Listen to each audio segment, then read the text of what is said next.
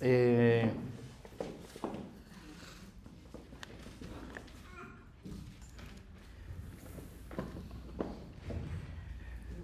¿Todo bien? Mejorable, ¿verdad? Pero ¿qué vamos a hacer? Si fuese todo perfecto estaríamos en otro sitio. Y seguramente dejaría de ser perfecto en el momento que estuviésemos allí. Con lo cual, estamos agradecidos a Dios por, por su amor. Hoy estoy un poco rarete, ¿vale? Tengo sentimientos encontrados. Por un lado estoy muy agradecido a Dios y por otro lado estoy muy cabreado. No con Dios, por supuesto. Aunque bueno, de vez en cuando también hemos tenido nuestras diferencias. Pero me hubiese gustado que me hubiese dado cuenta de cosas mucho antes. Esa sensación de haberme perdido muchas cosas por haber permanecido en la obstinación, en la falta de pensamiento crítico, en el servilismo vacío. Eh, entonces, claro, uno tiene la sensación de que como, si se hubiese perdido cosas, ¿no? Entonces, claro, seguramente mi vida habría sido distinta si yo me hubiese dado cuenta antes. Pero bueno, nunca es tarde cuando la dicha es buena. Marcos capítulo 4, versículos 30 al 32. No sé, yo nos han contado a veces las cosas de una manera y, las hemos leído también. El otro día veía un, un videoblog, porque ahora todo el mundo le está dando por, por hacer podcast, por hacer eh, lo que era un blog antes que tenías que leer el artículo, ahora te lo graban un vídeo, lo cuelgan y, y así más gente lo puede ver. Nos, estamos volviendo un poco perezosos, ¿no? A ver qué termina haciendo la inteligencia artificial con nosotros, porque se la estamos donando constantemente y veremos a ver si nos hacemos con ello. Y una de las cosas que escuchaba y veía en un videoblog era ser conscientes del sesgo que todos tenemos. Es decir, no tenemos una visión pura de todo lo que sucede. Todos tenemos un sesgo que tiene que ver con nuestra cultura, con la educación, con nuestra ideología, con nuestra manera de entender y de interpretar las cosas que suceden. Entonces, si uno no es consciente de que tiene un sesgo, pues luego vienen los remordimientos estos del principio, ¿no? ¿Por qué no he cambiado antes? y tiene que ver con ese sesgo que nos impide ver, un explorar algo que siempre hemos creído que ha sido así, ¿por qué no explorar si puede ser de otra manera? ¿no? Eh, y bueno, cuando tú te empiezas a plantear, ¿y por qué no puede ser de otra manera? Pues ahí empiezan muchas veces los miedos, porque nos da miedo a, a encontrarnos frente a Dios. Claro, con la idea que tienen algunos de Dios, es sinceramente es complicado. Yo tengo una idea de Dios completamente distinta. ¿no? Él vino a encontrarse conmigo no desde su deidad, sino desde mi humanidad. Entonces mi descubrimiento de Dios, primero me ha hecho más humano y segundo, me lo ha traducido Jesús de una manera inequívoca, para yo poder entender algo de lo que Dios es. Entonces, leyendo esta parábola me he dado cuenta de que muchas veces hemos, hemos vivido como a la contra. Pero vamos a leer la parábola y trataré de resumirla, porque le decía a Ali, yo, quiero ser corto porque no quiero estropearlo. ¿Vale? Entonces, la parábola de la semilla de mostaza, ¿la habéis leído? ¿La conocéis? Es la inmediatamente después a la que estuvimos hablando también en el Evangelio según San Marcos el domingo anterior, sobre la semilla que crece sin saber cómo, pero que al final termina creciendo.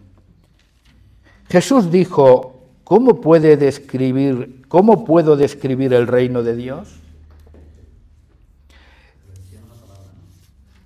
Esta es la versión nueva traducción viviente, ¿vale? Capítulo 4 del Evangelio de Marcos, versículos 30 al 32. Pero si queréis lo tengo también en la Reina Valera. Y la vamos a leer en las dos, ¿vale? Reina Valera. Decía también, ¿a qué haremos semejante el reino de Dios o con qué parábola lo compararemos? Es como el grano de mostaza que cuando se siembra en tierra es la más pequeña de todas las semillas que hay en la tierra. Pero después de sembrado, crece y se hace la mayor de todas las hortalizas y echa grandes ramas de tal manera que las aves del cielo pueden morar bajo su sombra. Nueva traducción viviente. Jesús dijo, ¿cómo puedo describir el reino de Dios? ¿Qué relato emplearé para ilustrarlo? Es como una semilla de mostaza sembrada en tierra. Es la más pequeña de todas las semillas, pero se convierte en la planta más grande del huerto. Sus ramas llegan a ser tan grandes que los pájaros hacen nidos bajo su sombra. La parábola comienza con dos preguntas, y dos preguntas que manifiestan, sobre todo la primera, la importancia de la parábola en sí misma. ¿De qué manera describiré el reino de Dios? ¿Cómo describo el reino de Dios? Le preguntaba Jesús. A ver, ¿Cómo explico a los que me escuchan qué es el reino de Dios? Es importante saber qué es el reino de Dios, ¿no? Él anunciaba el reino de Dios. ¿Qué piensas tú que es el reino de Dios? ¿Un lugar solamente para los buenos?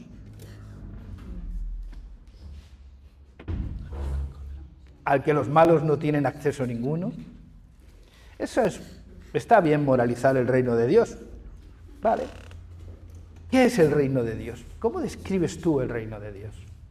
Eso me, lo, he preguntado, porque a veces lo describimos de una manera, bueno, grande. Yo no me imagino un reino de Dios, Dios, el creador del cielo y de la tierra, no me imagino que su reino sea la cañada real.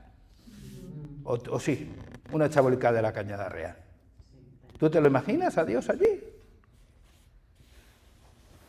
Normalmente nos han enseñado, sobre todo desde la conversión de Constantino, que el reino de Dios son grandes catedrales, impresionantes obras de arte, grandes iglesias. Tú ves el imperio de la iglesia de Roma y alucinas. Los que habéis estado en el Vaticano, habéis mantenido vuestra fe viva todavía. Hay mucha gente que allí se la deja allí la deja. Después de ver lo que ve, se le quitan las ganas de creer, ¿no? Pero bueno, luego están los ricos que se, no puede ser de otra manera Dios, tiene que parecerse a mí. Para justificar. Pero ¿cómo describimos el reino de Dios? Una gran catedral, la iglesia más grande del mundo, un gran hombre de Dios, una gran mujer de Dios, una gran iglesia, un gran concierto de salmistas cristianos. No voy a decir lo que estoy pensando ahora mismo, porque el púlpito no lo soportaría. Bueno, pues Jesús dice, ¿con qué lo comparo? Para que estos lo entiendan. Y va y va y lo compara con una semilla de mostaza. La más pequeña de todas las semillas. El reino de Dios, un grano de mostaza. ¿Me estás vacilando?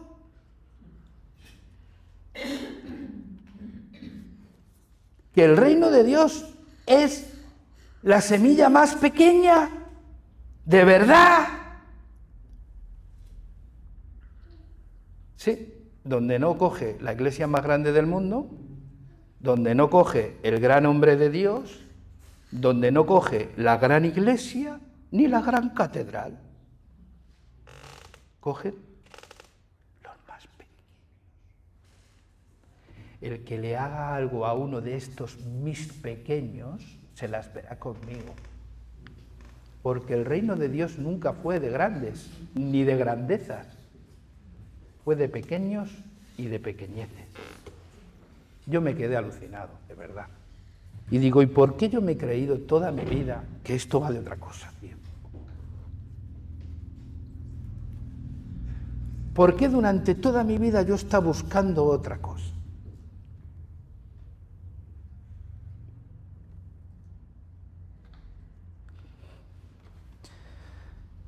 ¿Cómo describiríamos el reino de Dios?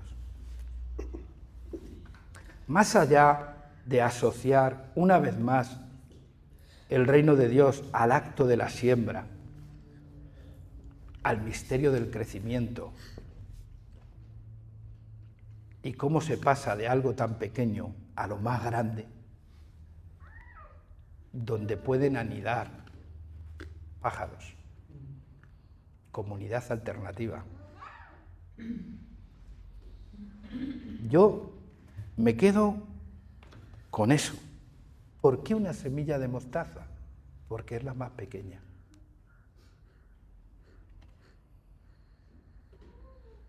Yo sé que eso ofende a mucha gente porque, entre grandes, hablar de pequeñeces no tiene ningún, ningún elemento motivador. No motiva, ¿verdad? Que no motiva. Chavales, hay que ser los más pequeños. ¿Motiva eso? No. Tienes que ser el más grande, el mejor, the number one. Y yo digo, ¿y eso de dónde ha salido? ¿No fue ese el corazón de Satanás que le llevó a la rebelión? ¿Por qué hemos llegado a espiritualizar esa basura? No lo sé, pero no la hemos comido.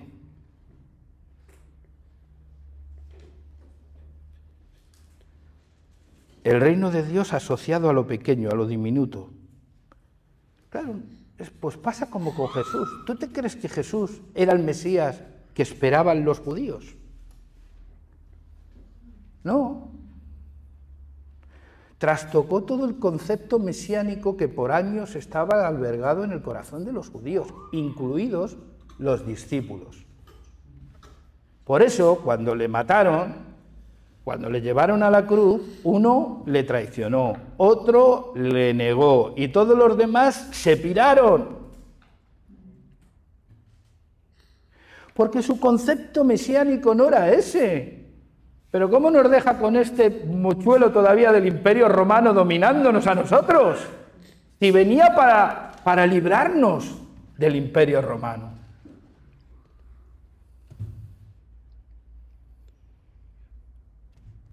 Por eso sorprendió mucho que el Mesías entrara en un pollino, en aquella entrada triunfal de Jerusalén. El corazón de Judas decía, no, no, a esto tengo que sacarle partido porque esto verdad, no me suena que pueda ser verdad esto. Un Mesías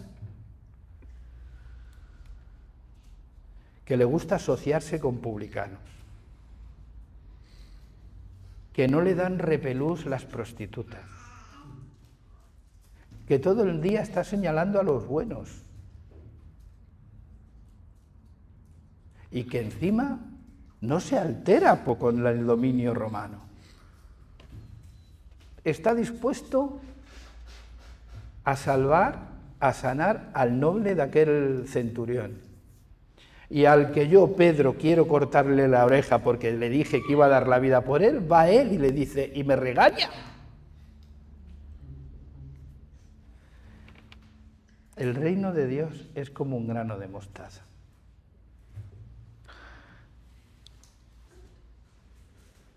Cuando se nos ha enseñado y nos hemos criado también en esa mente paulina en el que dicen todo aquello que el hombre, y es verdad, ¿vale? tiene su contexto. Todo aquello que el hombre sembrare, eso cegará.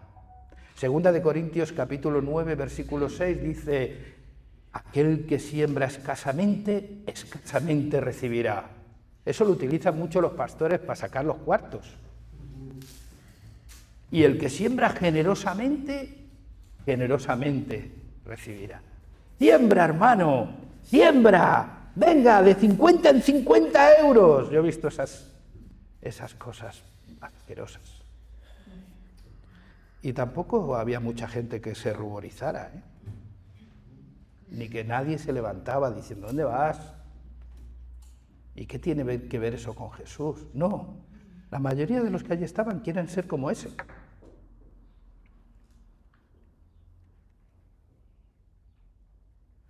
Y ahora llega Jesús y dice, ¿sabes una cosa? El reino de Dios es sembrar poco y heredar lo máximo.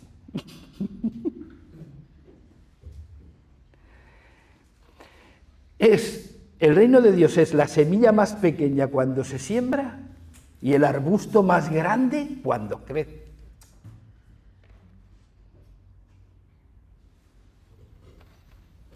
Y de algo pequeño puede salir algo grande. ¿Os acordáis de las palabras de los de las gentes, de los conciudadanos de, de Jesús? ¿Acaso puede salir algo bueno de Nazaret?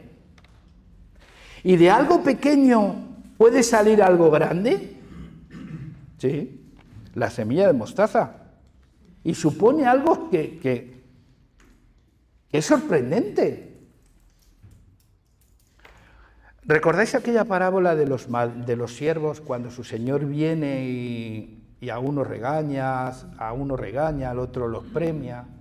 ¿Cuál era la, palabra, la palabra que Jesús utilizaba para reconocer el trabajo del siervo? Bien, buen siervo y fiel. Has sido el más grande de la iglesia. Los has dejado a todos alucinados, el campeón de los santos. Bien voy siervo fiel, en lo poco has sido fiel, en lo mucho te pondré. Y yo me pregunto, y no quiero, mira, no quiero ya ni ver el móvil porque lo estoy predicando, veo lo que veo y me cabré. Y no, no tiene que ver con vosotros. Veo lo que veo, lo que me imagino. Lo que hemos aprobado, lo que estamos aprobando, lo que Bien, muy siervo fiel, sobre poco. ¿Realmente creéis que Dios espera mucho de nosotros? ¿Acaso le podéis dar mucho a Dios? Mejor, dejarme decir, podéis darle a que Él no tenga. Podemos darle a que no tenga. ¿Por qué tanta vanidad? ¿Por qué tanta soberbia?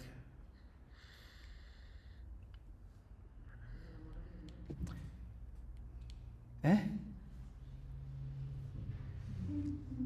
El reino de Dios es como un grano de mostaza. Asumamos, asumamos lo poco que, que le podemos aportar. Asumamos que eso es el reino de Dios. Cuando de lo poco Dios hace mucho. ¿Cuántos panes y cuántos peces tenéis en las manos? Cinco y dos. ¿Cuántos comieron? Sin contar mujeres y niños. Ahora, si nosotros creemos y nos vemos capaces de alimentar a esas grandes multitudes, corremos el riesgo de que no veamos nunca el milagro.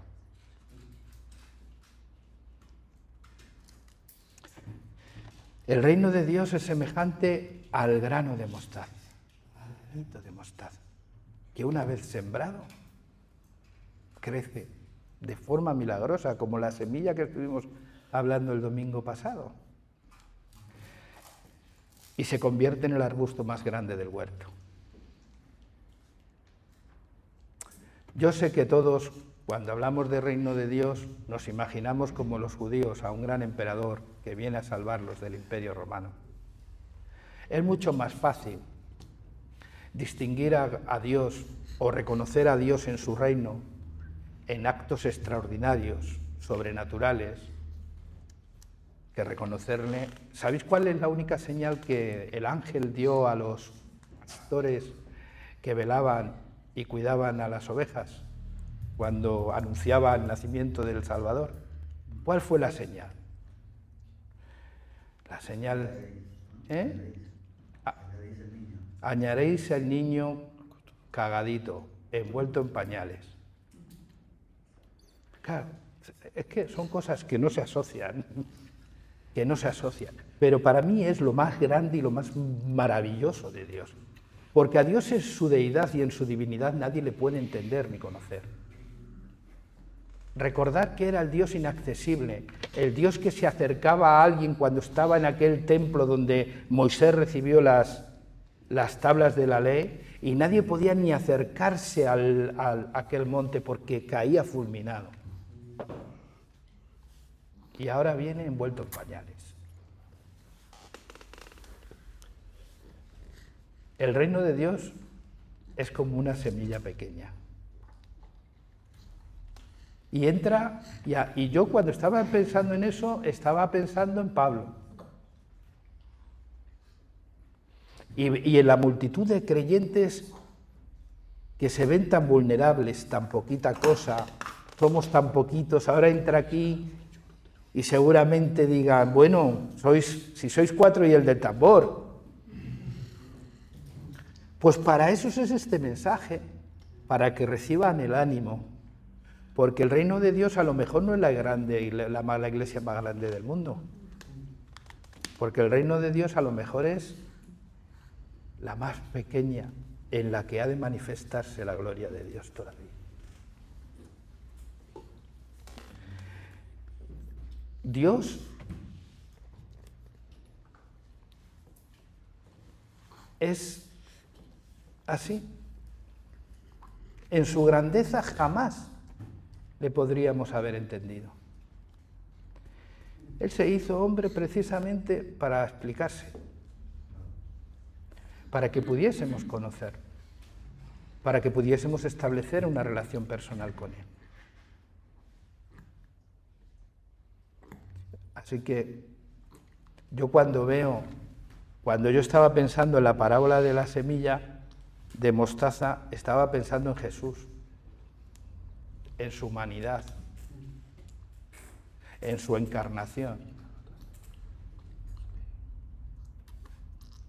es esa semilla de mostaza tan pequeña, ¿verdad? El origen del, cristianismo es tan minúsculo. Tu líder muriendo en una cruz entre ladrones, como un maldito, según los judíos. Y encomendando su mensaje de resurrección a las mujeres. Eh, quiero decir que es que en aquel entonces el testimonio de una mujer no, era ni considerado. Para que, para que veamos el encargo que Jesús hizo a las mujeres. Para Jesús era importante el testimonio de la mujer. Les encomendó el testimonio de la resurrección, de la grandeza de Dios. Sí, pues, ¿cómo describes tú el Evangelio?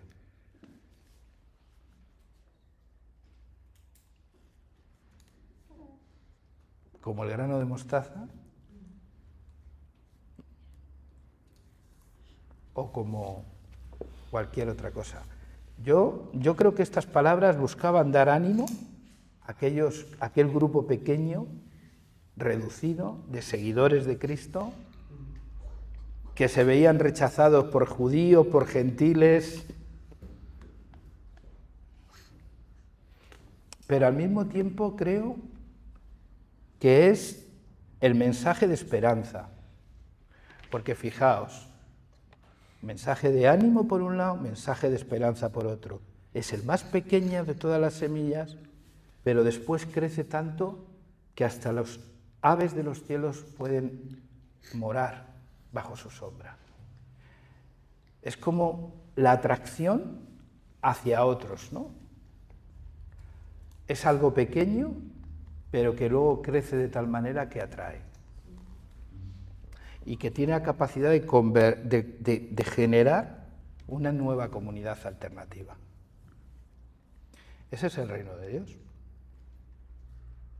Algo pequeño, para pequeños, porque cuando yo soy pequeño, ¿quién es grande?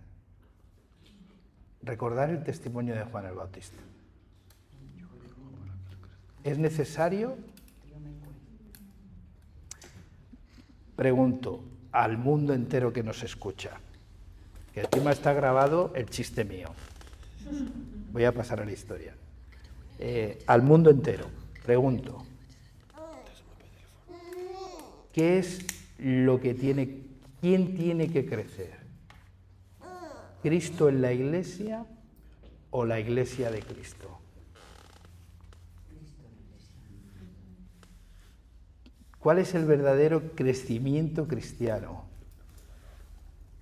¿Que crezca la iglesia o que Cristo crezca en cada miembro de la iglesia? ¿Que sea más el bautista o que sea más Cristo? ¿Quién tiene que ser más? Y para que Él tenga que ser más, ¿quién tiene que ser menos? ¿Y por qué nos mola tanto lo grande? ¿Por qué nos causa tanto entusiasmo la grandeza?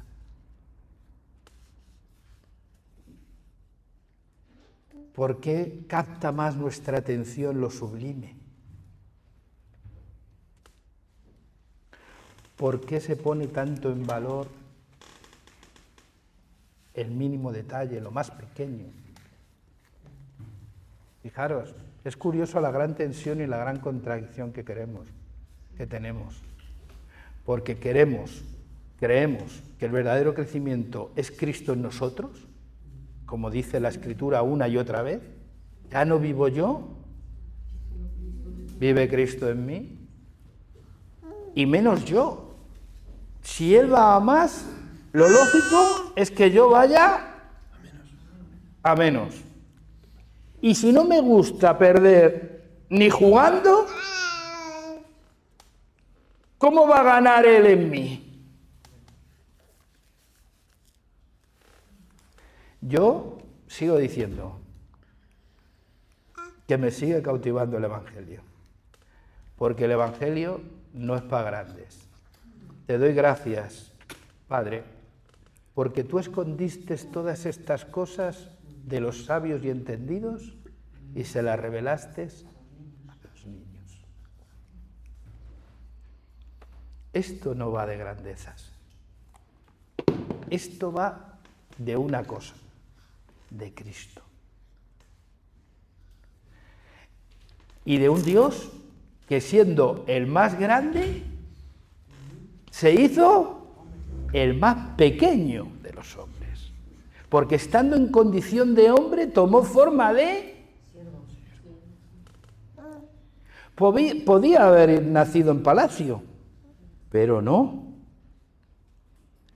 Podía haber venido en forma de rey, pero vino como un carpintero. Quiero decir con esto, ¿quién nos ha metido en la cabeza que el Evangelio va de delirios de grandeza?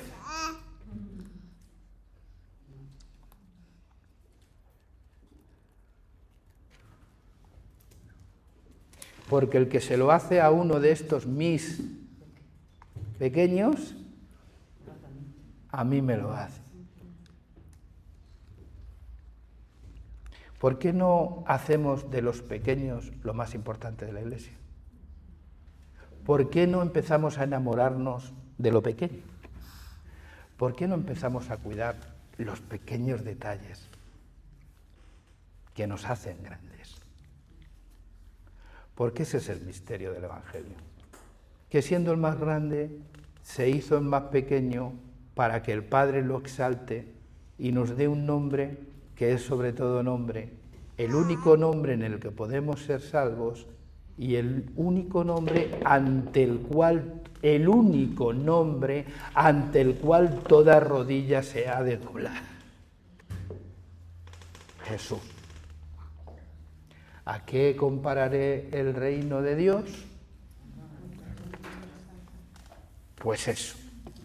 Que Dios nos ayude. Amén. Vamos.